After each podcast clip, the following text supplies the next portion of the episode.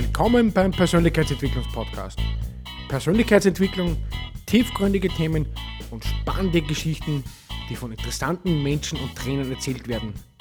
Wenn du dich entwickeln willst mit NLP, Rhetorik und tiefgründigem Wissen, dann bist du genau richtig. Mein Name ist Karl und ich begrüße dich herzlich zu meiner Podcast-Show.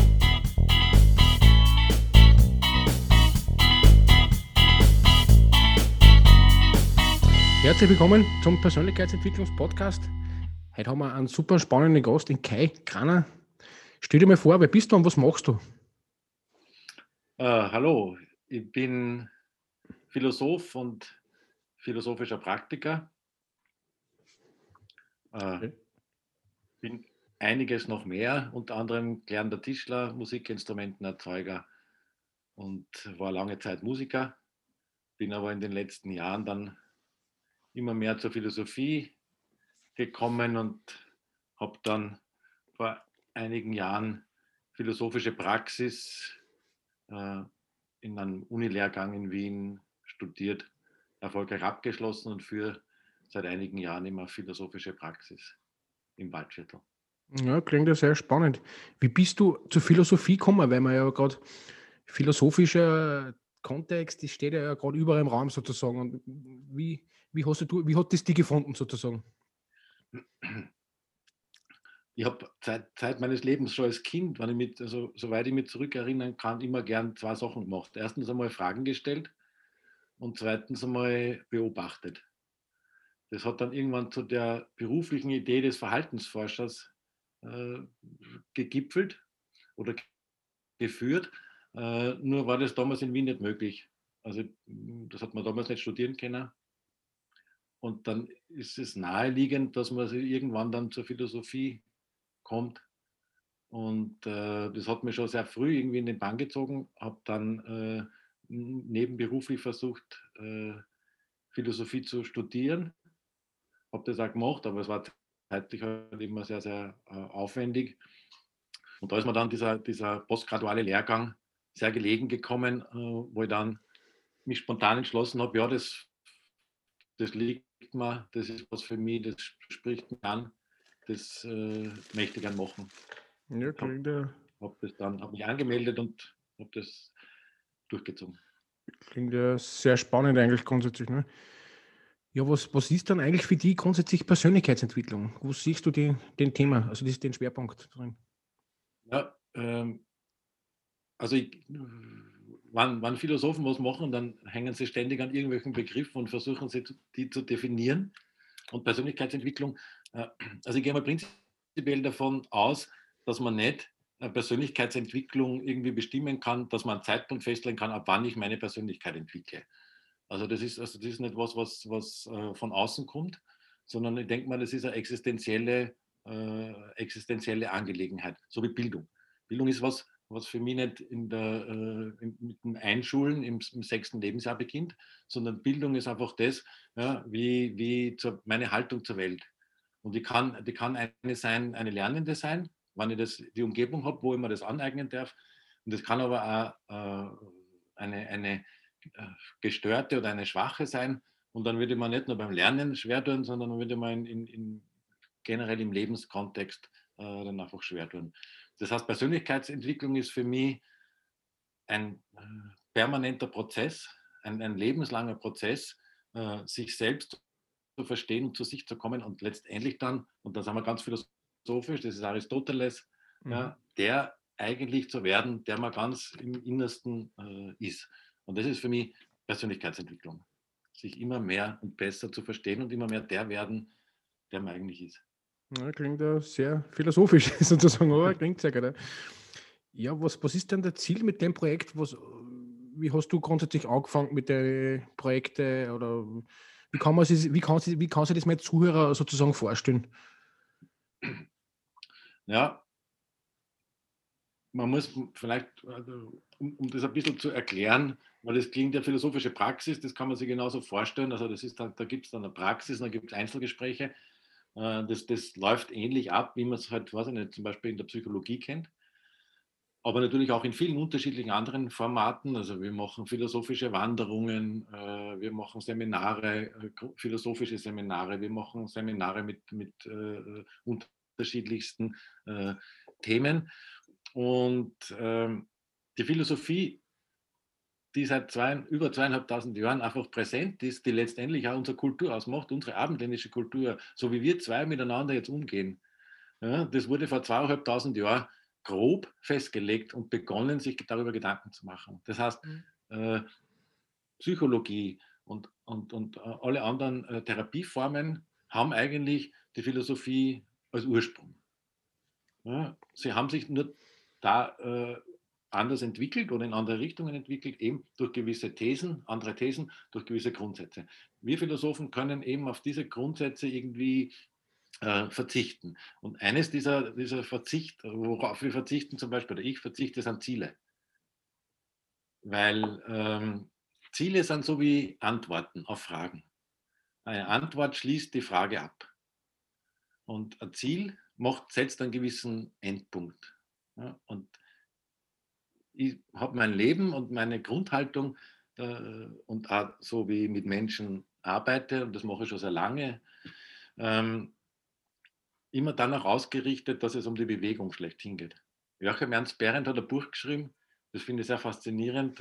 Äh, das trägt den Titel Es gibt keinen Weg, nur gehen.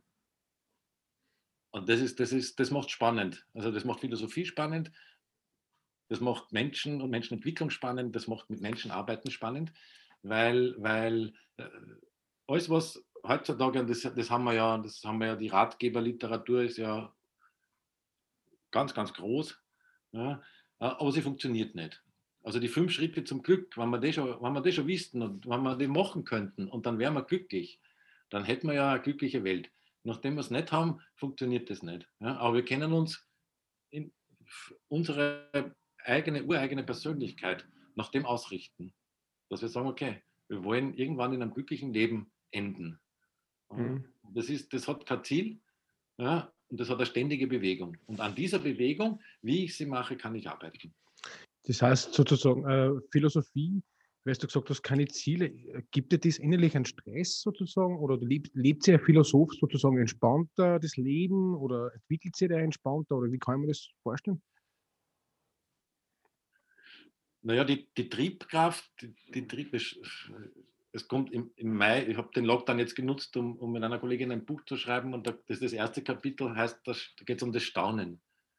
Und äh, das, ist, das ist so grundgelegt dem, dem philosophischen Menschen, denke ich mal, mir auch natürlich, logischerweise, äh, dass die, die Triebkraft ist dieses Staunen und dieses, dieses Wissen wollen, dieses, dieses hinter die Kulissen schauen wollen, die Neugierde, das sind so diese Triebkräfte. Die brauchen, die brauchen nur die Dynamik. Die brauchen nicht den Endpunkt, sondern die brauchen leben ausschließlich aus dieser Dynamik. Das heißt, für mich ist alles, was mir im Leben passiert, äh, jede, jede Sitzung, jede Veranstaltung, jede Begegnung und sei es mit irgendeinem, weiß ich nicht, äh, Kassierin im Supermarkt, was Spannendes. Ja, wo, wo ich versuche, hinter die Kulissen zu schauen. Und das, das, das macht, macht uh, nicht, eine, eine Dynamik einfach im Leben aus, die mich, die mich ständig irgendwie weiter bewegen lässt. Und die macht, macht sagen wir, ein, ein, ein, ruhiges, ein ruhiges Gefühl, ja, da hast recht. Mhm. Wo würdest du die Kernaussage von der Philosophie sehen, eigentlich grundsätzlich? Was, was sagt die uns Menschen sozusagen? Naja, sie sagt, sie sagt uns sehr viel. Also es, es, es wurde sicher über, über im wahrsten Sinne Gott und die Welt äh, Gedanken gemacht seit zweieinhalbtausend Jahren. Ähm, wann, wann man es irgendwie zusammenfassen könnte, dann würde, würde ich sagen, dass es sich immer auszahlt zu fragen, immer äh, Fragen zu stellen und sich fragend einfach äh, fortzubewegen. Ja, das ist so das, das, der klassische Unterschied zwischen, wir, wir haben heutzutage sind wir nur mit Meinungen konfrontiert und müssen uns über ja, und, und, und diskutieren über Fakten oder, oder, oder Fake News ja, anstatt dass wir wirklich uns den wirklichen Fragen stellen. Ja. Das ist so wird, das ist auch der Unterschied, wie man, äh, man heutzutage mit, mit, mit Problemstellungen umgeht, dass wir, dass man halt also sich nicht mehr äh, fragend annähert, beziehungsweise dass man das Leben als Frage sieht. was fragt mich das Leben, könnte man jetzt als Überschrift sagen, mhm. ja, sondern wir glauben immer, wir müssen dem Leben Fragen stellen. Und es geht eine Zeit lang gut. Ja, und irgendwann dann ja, meldet sich das Leben. Das sehen wir in vielen in Lebensbiografien. Ja, also wenn ich die Fragen des Lebens, dass man das Leben stellt, immer verdränge, dann kommen wir uns irgendwann einmal mit, einer gewaltigen, äh, mit einem gewaltigen Druck. Und ob man es dann standhält, ist halt dann äh, schwierig. Mhm. Deshalb, ich versuche halt immer die Fragen zu finden, die mir das Leben stellt. Und dann fühle ich mich sicherer. Du hast gesagt, du hast ein Buch geschrieben. Äh, was hat dich dazu bewogen, dass du da sagst, äh, du schreibst da über Themen, was andere vielleicht Menschen nicht so leicht verstehen oder, oder einfach das, das Wissen noch nicht so da ist bei, die, bei, die, bei der Masse? Es waren unterschiedliche Gründe. Ähm, erstens einmal ist, ist, ist Buchschreiben äh, ein Prozess, der, der einen sehr bewegt und das viel mit einem macht. Und äh, das braucht aber viel Zeit. So, das war mal da, da, diese Lockdowns, die permanent dann irgendwie waren und die Corona-Zeit, haben wir mal die Zeitqualität gebracht, dass man sagt, du kannst am Abend eh nichts machen, du könntest ein Buch schreiben. War der erste Grund. Der zweite Grund war, dass äh, eine Kollegin von mir, äh, mit der ich mich regelmäßig austausche, irgendwie so, die kommt aus dem Coaching-Bereich und die hat auf meine philosophischen ähm, Interpretationen lebensnahe äh, Antworten oder Beispiele. Und dann haben wir gesagt, machen wir, tun wir das einfach zusammen quasi. Ja, und äh, dann haben wir versucht, immer ein Buch zu schreiben, das jetzt nicht explizit für die Krise ist, aber das einfach ums Menschsein und Menschen in schwierigen Situationen kümmert. Das heißt, seid ihr selbst zärtlich, ein philosophisches Übungsbuch für stürmische Zeiten. Mhm. Und da gibt es eben Übungen drinnen, richtige Übungen, weil die Philosophen haben auch Übungen gekannt, wir kennen es jetzt neuerdings halt als, als Resilienzübungen oder als Entspannungstraining und so. Das haben die vor zweieinhalbtausend Jahren schon beherrscht. Mhm. Und das versuche ich in dem Buch aufzuarbeiten. Und äh, meine Kollegin gibt es eben dann quasi, in, in, transferiert es in die, in die Lebenspraxis der Jetztzeit. Mhm. Klingt ja sehr spannend. Also du hast da sehr intensiv und sehr lange dran gearbeitet, wahrscheinlich, ne? An dem Buch. Sehr intensiv. Lange nicht, aber intensiv, ja. Okay, ja, ist auch. Ja, was, was hat da besonders Freude äh, gebraucht, also an den ganzen? Was, was bereitet dir generell Freude an der Philosophie und an den Themen? Ähm, es ist, es ist egal welches Format man jetzt nimmt, es ist einfach berührend, in den Geschichten zu schauen. Also ich bin, äh, ich, ich, liebe Biografien und, und äh, weil sie mir, weil sie mir äh, viele Fragen irgendwie äh, besser erklären. Also warum ist dann, das habe ich mal als Kind schon gefragt, ja, warum ist der Mensch so, wie er sich jetzt zeigt? Warum verhält er sich so? Und dann habe ich versucht, die Umstände, die Hintergründe zu erforschen, ja, mit, mit, mit, als, als Kind mit, mit kindlichem Geist, logischerweise, warum das so ist. Ja, und äh, letztendlich ist es, ist es jetzt im, im, in meinem Beruf ganz genauso. Es macht einfach, es berührt einfach, es, es, es, es entstehen so viele Resonanzmomente, wenn man in die, in die Biografien von Menschen schaut ja, und einer helfen kann oder sie, sie anleiten kann, sich selbst besser zu verstehen. Das, sind, das, sind einfach, das, ist, das ist so ein tiefes äh, Gefühl der Zufriedenheit. Ja, sehr schön. Was war die größte Herausforderung, wie du das Buch geschrieben hast, oder die generelle größte Herausforderung in deinem Berufsleben? Und wie hast du es geschafft, dass du das bewältigst? Ähm, die, die, die größte Herausforderung meines Lebens war meine Geburt. Und von da an waren die Herausforderungen eher minimalistisch. Okay, also das Leben leicht und locker sozusagen genommen. Na, aber äh, das, das, das ins Leben kommen war so ein großer Entscheidungsprozess, weil das sehr komplex war, äh, meine Geburt, äh, dass das die größte Entscheidung war. Und, und, und wenn man zu dem, das ist jetzt meine persönliche Erfahrung und Interpretation, wenn man zu dem Zeitpunkt Ja zum Leben sagt, dann ist man sich der vollen Tragweite. Aber wenn man jetzt vielleicht noch kein Bewusstsein entwickelt hat in dem, in, in, in dem herkömmlichen Sinn, vollkommen bewusst.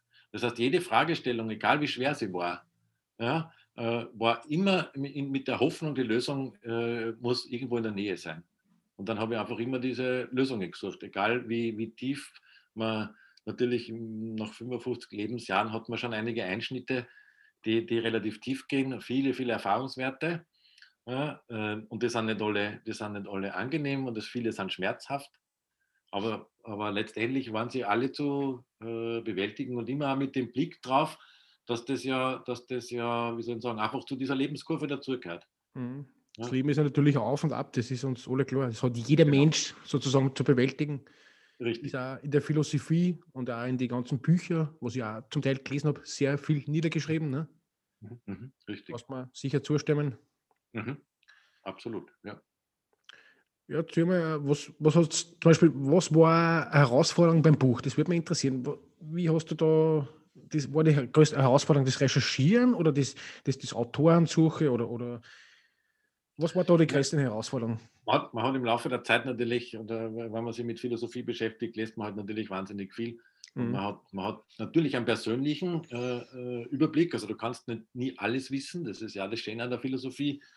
Und, und, und gerade bei den Klassikern und so weiter musst du dich halt auf, auf einige konzentrieren. Überblicksmäßig hat man zwar die anderen, aber so vertieft eigentlich äh, kann man es natürlich nicht. Ähm, also das, ich bin ein Zwilling, das heißt, ich habe einen Zwillingsbruder. Das heißt, mir, ist diese, mir, mir sind Kooperationen extrem wichtig. Das haben wir einfach grundgelegt im Leben. Ja, das heißt, äh, ich arbeite irrsinnig gern in Kooperationen. Äh, und das funktioniert auch, weil, weil natürlich als Zwilling man sich mit Positionieren äh, relativ leicht tut. Ja, äh, das ist klar. Das ist ja die Zweiheit gewohnt. Ja, und, und da, da gab es eigentlich keine Herausforderungen, aber es gab viele schöne Momente. Also wenn man zum Beispiel die Struktur sich festgelegt hat, wenn man sie, wenn man sie dann irgendwie in einen Prozess äh, begibt, wo man dann sagt, okay, wie könnten, wie könnten die Geschichte gehen? Also ein Buch braucht ja immer so eine durchlaufende Geschichte. Und das ist bei, bei philosophischen Grundlagen nicht immer so leicht. Ja, und äh, wenn man, das ist dann, dann so viele Hareka, Aha-Momente, wenn man sagt, mhm. hey, das spannt jetzt am Bogen von Kapitel 1 bis zu Kapitel 12. Wie lässig ist das jetzt? Erklär mal, was ist Heureka? Ich habe das schon ein paar Mal im Buch gelesen. Ich meine, ich weiß, was ist, aber meine Zuhörer, äh, du bist ja philosophisch ein geprägt, ähm, geprägt und du Heureka kannst ist, ist für mich einfach dieser Erkenntnismoment. Also wenn man was, ja, also wortwörtlich formuliert, wenn man was einschießt, also wann ich es verstanden habe. Ja, wenn, sie, wenn, wenn, wenn der Logos quasi, der Verstand, ja, äh, äh, mit dem Bild, das ich sehe, das ich vor mir habe, ja, wenn er das in Zusammenhang bringen kann, wenn er das schließt, dann sage ich, Heureka, jetzt habe ich es. Ja, jetzt passt's. Ja, also jetzt passt der Eindruck, der sinnliche Eindruck mit meiner Erkenntnis und mit dem, was ich spüre, überein. Das sind so, so, so äh, tolle Übereinstimmungsmomente. Mhm. Ja. ja, weil die, meine Zuhörer kennen das ja nicht alle, sie beschäftigen sich nicht alle mit Philosophie. Klar. Aber es ist, ich habe das ja in den Persönlichkeitsentwicklungsbüchern auch sehr schon oft gelesen und ich habe mich auch schon, mhm. nicht, äh, schon viel beschäftigt. Ja. Ja. Und ist ja immer sehr interessant, wenn man ein bisschen was weiß, ein Hintergrundwissen auch sozusagen. Ne? Mhm. Mhm. Das ist überhaupt spannend, nicht? Bei manchen Seminaren mache ich das immer so als Eingang für Begriffe, philosophische Begriffe, wir im Alltag verwenden, auch, Zitate und so weiter. Und man behauptet auch von sich, nach mit Philosophie, da kennen wir überhaupt nicht aus, das sind irgendwie diese komischen Denker beim Elfenbeinturm, nein, überhaupt nicht. Ja, also das fängt schon an, weiß ich nicht, so, so Sprüche wie nicht für die Schule lernen wir, sondern fürs Leben. Ne, steht in jedem ja, äh, zweiten Gymnasium irgendwo, hört man den Spruch und so weiter. Ja. Oder ja, in abgewandelter Form, wirklich in abgewandelter Form, aber dann trotzdem, ja, so wie du in den Wald hineinrufst, so kommt es zurück und so. Das sind alles Grund, also grundphilosophische äh, Zitate. Das eine ist Seneca, ja, wir kennen äh, den kategorischen Imperativ von Kant, der klingt furchtbar und trotzdem wenden, wenden wir ihn in den Grundgesetzen der Gesellschaft, äh, der europäischen Vereinigungen und so weiter an. Ja, also da steht, man soll sich eben so verhalten, ganz einfach formuliert, aber man soll sich eben so verhalten, ja, dass das, dass das für, für, für alle anderen Menschen allgemeine Gültigkeit haben kann. Mhm. Ja, das heißt, was du nicht willst, dass man dir tut, das füge auch keinem anderen zu, sagen wir jetzt, ja, umgangssprachlich. Ja. Also das heißt, die Philosophie taucht in so viel Verhaltensregeln, ja, in so viel äh, äh gut gemeinten Ratschlägen auf und in Zitaten, das, das weiß die Allgemeinheit gar nicht, wie lebensnah eigentlich Philosophie ist. Darum würde ich es auch super meine Zuhörer äh, nahebringen, dass die ein bisschen was erfahren von der Philosophie, weil ich beschäftige mich ja sehr viel mit Rhetorik zum Beispiel und, da, und das war ja der Aristoteles, der hat ja da das Ganze geprägt, das ist der Urvater sozusagen. Genau. Das hat sich dann immer wieder, der hat von dem gelernt, der hat von dem gelernt und der hat von dem mhm. gelernt. Und ja. die philosophischen Zitate und was die da also geschrieben hat, weil Du kannst ja. mir sicher zustimmen, die meisten Leute, dann in die Social Media oder Facebook oder sonstiges, posten immer so schöne Zitate, wissen aber gar nicht, von wem die sind und Richtig. was das von Hintergrund hat eigentlich. Ne? Es gibt natürlich wahnsinnig viel Literatur, ja, moderne Literatur, gerade Ratgeberliteratur und, und, und ein bisschen so diese äh, Esoterik oder wie immer man das äh, bezeichnen muss. Also da, da, findet man Textstellen, die sind eins zu eins aus philosophischen äh, äh, Schriften heraus zitiert, mehr oder weniger. Ja, ohne, ohne das wirklich an Hintergrund zu beleuchten. Ja, und was du gerade Aristoteles sagst, wir können uns ja gar nicht vorstellen, das waren, äh, wie, wie, wie, äh, was das für Denker eigentlich, für großartige Denker waren. Also würden man die Kapazität des Denkens schaffen wir heute gar nicht mehr. Das ist mhm. unsagbar. Also Aristoteles hat ja nicht nur für die Philosophie grundlegende äh, äh, Sachen geliefert, die bis heute bedient werden. Der zum Beispiel auch in der, in der äh, Biologie, in den Naturwissenschaften ja, der war der, der, der, Gründer dieser, dieser Einteilungen, dass man, dass man die Tiere zum Beispiel in, in, in, in Familien einteilen kann und in Kategorien und so weiter. Also die haben eine, das, das, das, das waren multitalentierte Denker, das ist unsagbar. Bis heute verwendet man das. Ja, finde ich ja voll super. Und, und darum prägt uns ja die Sprache oder die, die, die Texte immer nur in jedem Buch, egal ob es Persönlichkeitsentwicklung ist oder Medien greifen das auf oder sonstiges. Mhm. Das ist ja, mhm. das, das ist ja, das wieder alles jetzt, mir kommt vor, das, in die jetzigen Zeit kommt das wieder alles richtig schön zurück und, und man, man nimmt das wieder schöner wahr und das, das, die, die ganzen Texte, was, was die geschrieben haben, oder ja. wer also man beschäftigt sich vielleicht da wieder mehr, wer die waren zum Beispiel. Ne?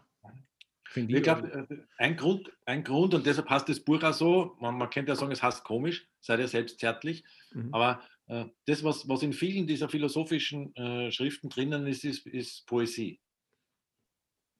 Und äh, wir haben eine enorme Sehnsucht, weil wir halt in so einer, einer nüchternen hm, Zeit leben im Moment, ja, dass man also entweder wir haben Texte, die sehr manipulativ sind, wo also irgendwie dir eingedrillt wird, was du machen musst, dass du dort irgendwo hinkommst oder so. Und auf der anderen Seite ja, haben, wir, haben wir halt die normale Unterhaltungsliteratur, aber die, die, die Poesie geht uns irgendwie an. Und da haben wir große Sehnsucht danach und ich denke mal, das, das, das, das rührt schon auch von den philosophischen Schriften her, ja, dass da gewisse Zärtlichkeit, da hast du schon recht, in der Sprache ist. Ja, das, das, Zärtlichkeit kann auch in der Umgangssprache sein. Das ist also das be bewusste, bewusste Verwenden von, von, von, von Wörtern, ja, äh, ist, ist, ist uns irgendwie abhanden gekommen im Zeitalter der Abkürzungen und indem man, indem man ja, vieles auslagert. Kreativität zum Beispiel, ja, das, äh, auch in der Sprache, das lagert man halt in irgendwas nicht, zu, zum Disney-Konzern aus und mhm. lässt dann irgendwelche Zeichentrickpuppen äh, tanzen, auf der eigene Sprache nehmen kann, nehmen kann werden. Ja, dann bedanke ich mich mal beim Kai für den ersten Teil unseres Interviews. Es ist sehr lange geworden, darum habe ich das ja wieder auf zwei Teile gemacht. Ich muss sagen, ist ein sehr weiser Mensch und hat auch sehr gute Ansätze. Aber das Herz dann im zweiten Teil wird es nur besser und somit wünsche ich euch noch einen schönen Tag, bleibt dran und der zweite Teil, der kommt im Anschluss.